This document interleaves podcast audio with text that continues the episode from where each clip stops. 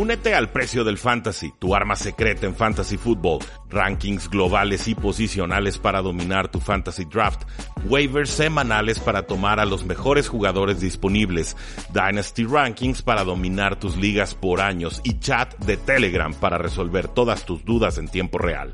Visita stam.store diagonal precio NFL o da clic al link en este episodio para suscribirte.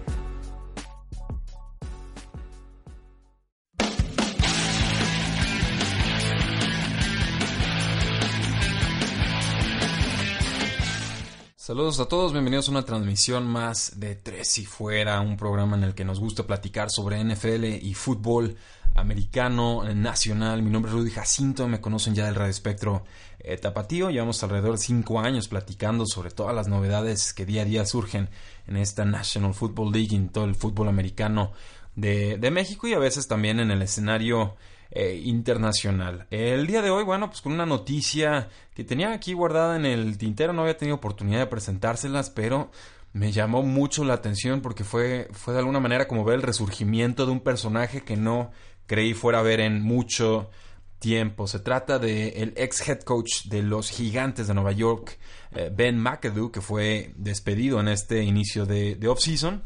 Eh, por muchas razones que ya comentaremos un poquito más adelante, pero bueno, un personaje que había estado eh, bastante callado a lo largo de la pretemporada, no, no había hecho mucho ruido, no había aparecido en los medios y de repente a alguien se le ocurrió ponerle un micrófono enfrente de la cara y empezó a despotricar contra todos y lo hizo de forma tan memorable que creo le vamos a dedicar un, un pequeño espacio en este podcast de Tres y Fuera de NFL. Eh, para los que no sepan, bueno, eh, Ben McAdoo es un ex head coach de fútbol americano que seguramente volverá a tener un trabajo en la NFL a futuro, pero fue head coach de los Gigantes de Nueva York en 2016 y 2017. Antes de eso fue coordinador ofensivo dos temporadas eh, detrás de Tom Coughlin. Esto pues con, con, los Gigantes de Nueva York.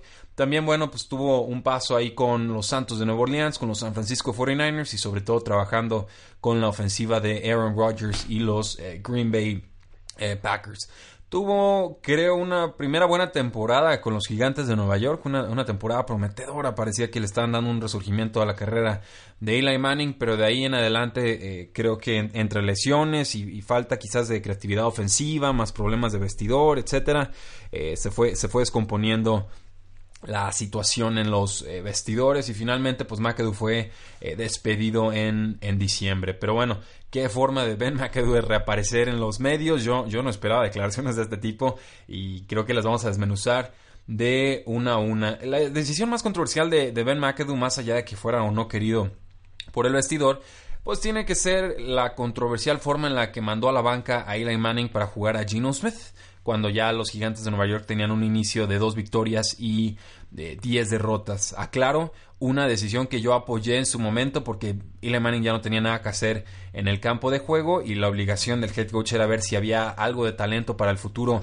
de los gigantes de Nueva York, tanto en Davis Webb, que era un jugador novato en ese entonces, eh, como con Gino Smith. La presión fue tanta en los medios, sabemos que Nueva York es una ciudad muy complicada a nivel mediático, que a la semana siguiente Eli Manning regresó a la titularidad, Ben McAdoo quedó, eh, pues ahora sí que completamente quemado en la opinión eh, pública. Gino Smith no volvió a tener una oportunidad con los gigantes de Nueva York y nunca supimos qué podía ser de Davis Webb, que bueno, por lo menos a mí me hubiera gustado verlo jugar. Pero bueno, en su primera entrevista desde que fue despedido, Ben McAdoo habló con el New York Post sobre los gigantes y la NFC.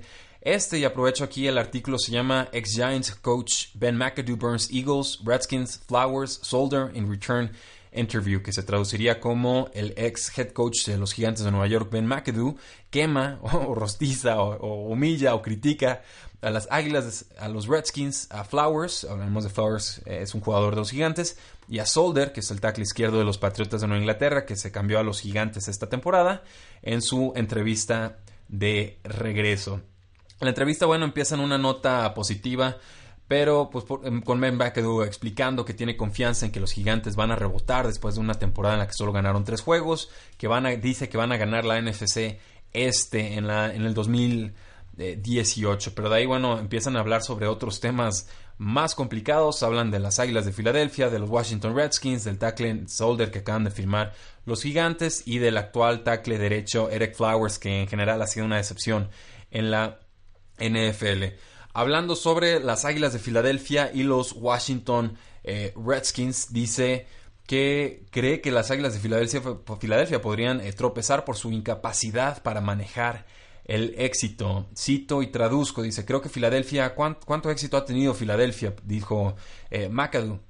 Creo que les va a costar eh, manejar el éxito. Dallas, eh, me gusta su línea ofensiva, pero ¿cuánto tiempo llevamos diciendo eso? Su defensiva tiene a mucha gente joven jugando en, la secundaria. Sean Lee, el linebacker, siempre está lastimado, golpeado, y su línea defensiva, pues tiene a un montón de gente que siempre se está metiendo en problemas.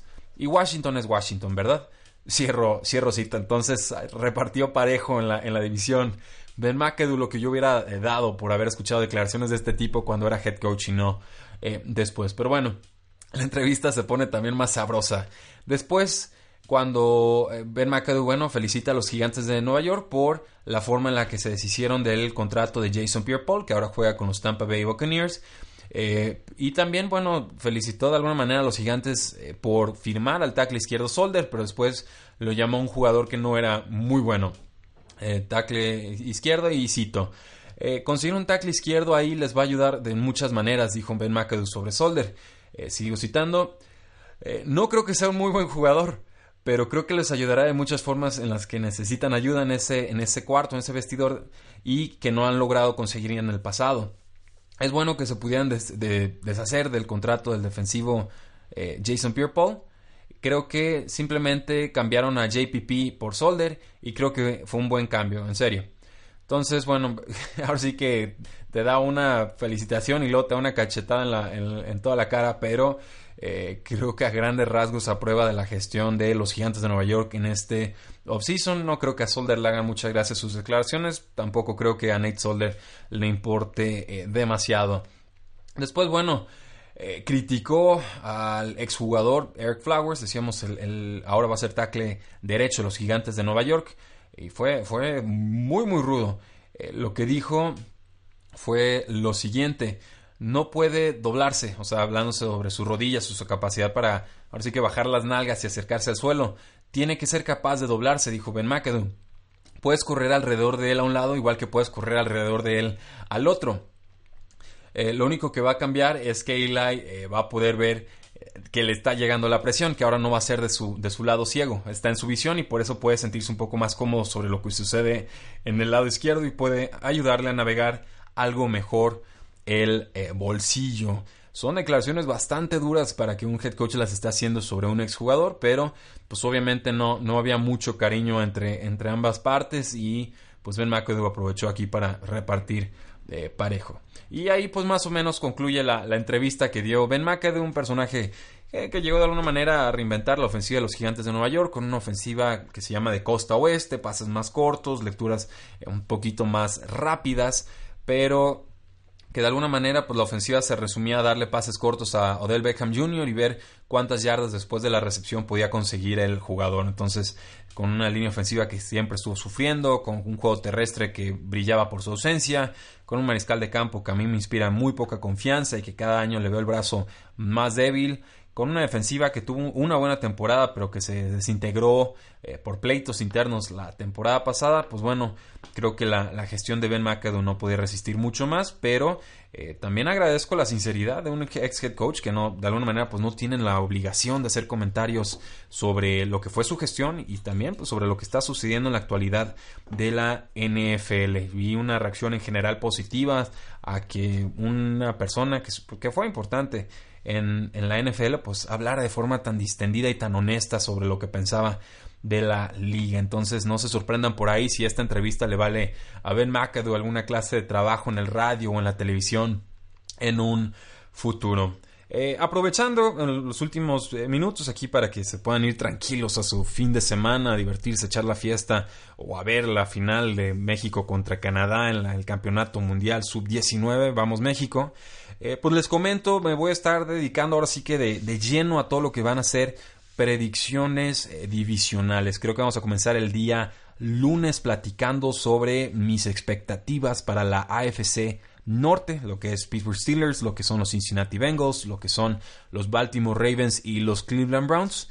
Mi idea es subir un artículo en tresifuera.com, tratar de hacer uno por día y con base a ese artículo entonces ya eh, expandir un poco más mis comentarios al respecto en este formato de podcast. Si el tiempo lo permite y si estamos un poquito apurados con, otras cosas que hacemos de trabajo, soy traductor y, financiero con un despacho de abogados, eh, pues bueno, eh, la idea es que esté sacando un programa y un artículo cada día eh, de entre semana, o sea, lo que es el, lunes, martes, miércoles, jueves y viernes. Quizás el martes no, porque ahí es cuando hacemos el programa más largo y hablamos sobre generalidades de la NFL en el programa de, una hora que estamos ahí en, Facebook Live.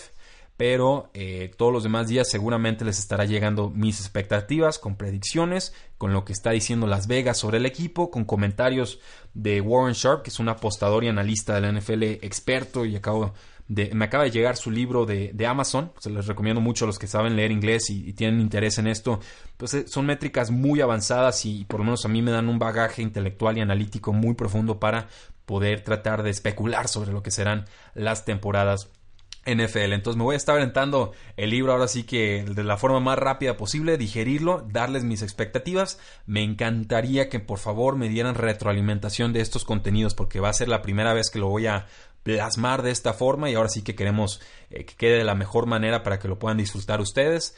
Ya saben nuestras formas de contacto, facebook.com diagonal 3 y fuera, en Twitter como arroba paradoja NFL. A este podcast se pueden suscribir a través de iTunes, de Stitcher, de ebooks, etcétera. El programa se llama 3 y fuera NFL. Si les nace, si lo pueden hacer, les agradecería mucho me dejaran nos dejaran cinco estrellas en la plataforma de iTunes y una buena reseña. Nos ayuda mucho para mejorar la visibilidad del programa y sobre todo pues que le den un poquito de difusión a esto que estamos haciendo. Es un esfuerzo completamente desinteresado. Eh, me gusta creer que se, siente la pasión con la que hacemos el programa y lo hacemos verdaderamente porque hay una audiencia ahí cautiva que, que, la, que disfruta lo que estamos haciendo pero sé que si pudiéramos hacer que este programa tres y fuera llegara a más ojos y más oídos pues la comunidad podría crecer muchísimo más. Les agradezco mucho que nos estén escuchando en este espacio todas las semanas. El programa ha ido creciendo bastante bien y de mi parte, por lo pronto, sería todo. Sigan disfrutando su semana. Tres y fuera.